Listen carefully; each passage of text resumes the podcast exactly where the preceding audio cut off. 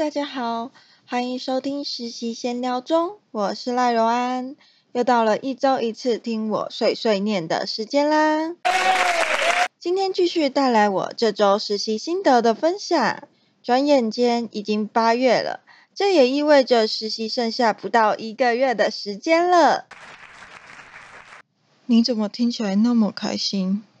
有吗？你听错了，没有啦。在实习的每一天都过得很充实，也学到很多东西，值得开心啊！是这样吗？好啦，废话不多说，来聊聊这周发生的事吧。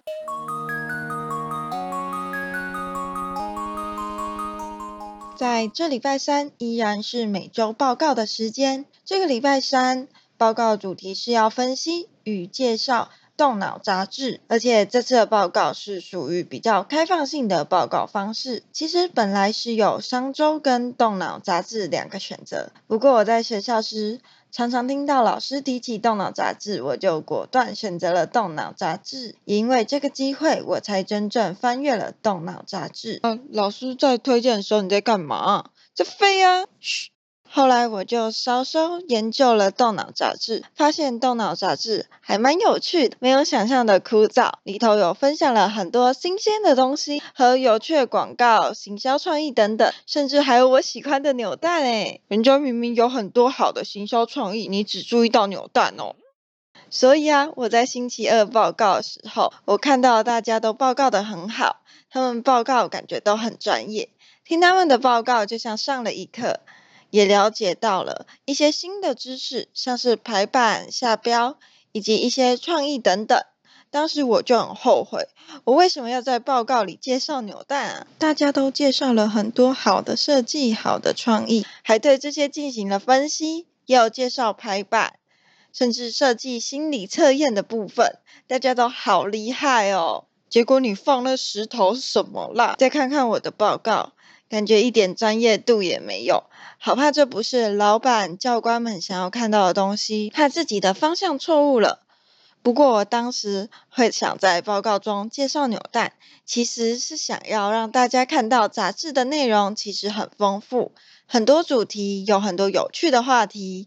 不像是我想的商业杂志那么的无聊，应该也只有你觉得无聊吧。不过也导致当时我试报时非常紧张，说的非常烂，说的烂还有借口哦。嘘，还好后来没有太多的问题需要更改。不过教官也说我应该加更多自己的看法，而不是单单介绍杂志中有什么内容。试报结束后，我就在想，我是设计系的，我是不是应该加一些从设计编排角度切入的分析呢？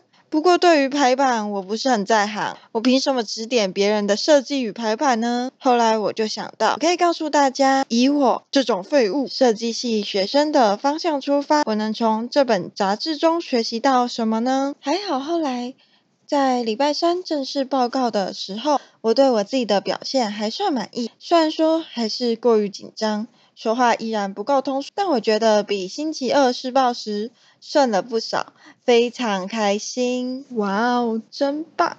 除了报告以外，这一拜其实还做了很多事情，但大多的时间都是和 Podcast 一起度过的。对于录音剪辑 Podcast 方面，我真的有越来越顺手了耶！哇哦还有影片开箱的剪辑，这个工作对于前几周的我。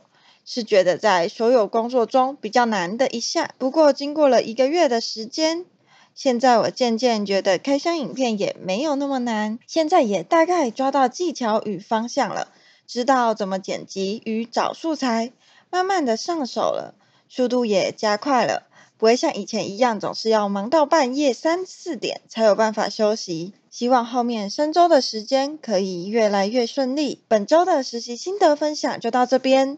谢谢大家的收听，下周见，拜拜。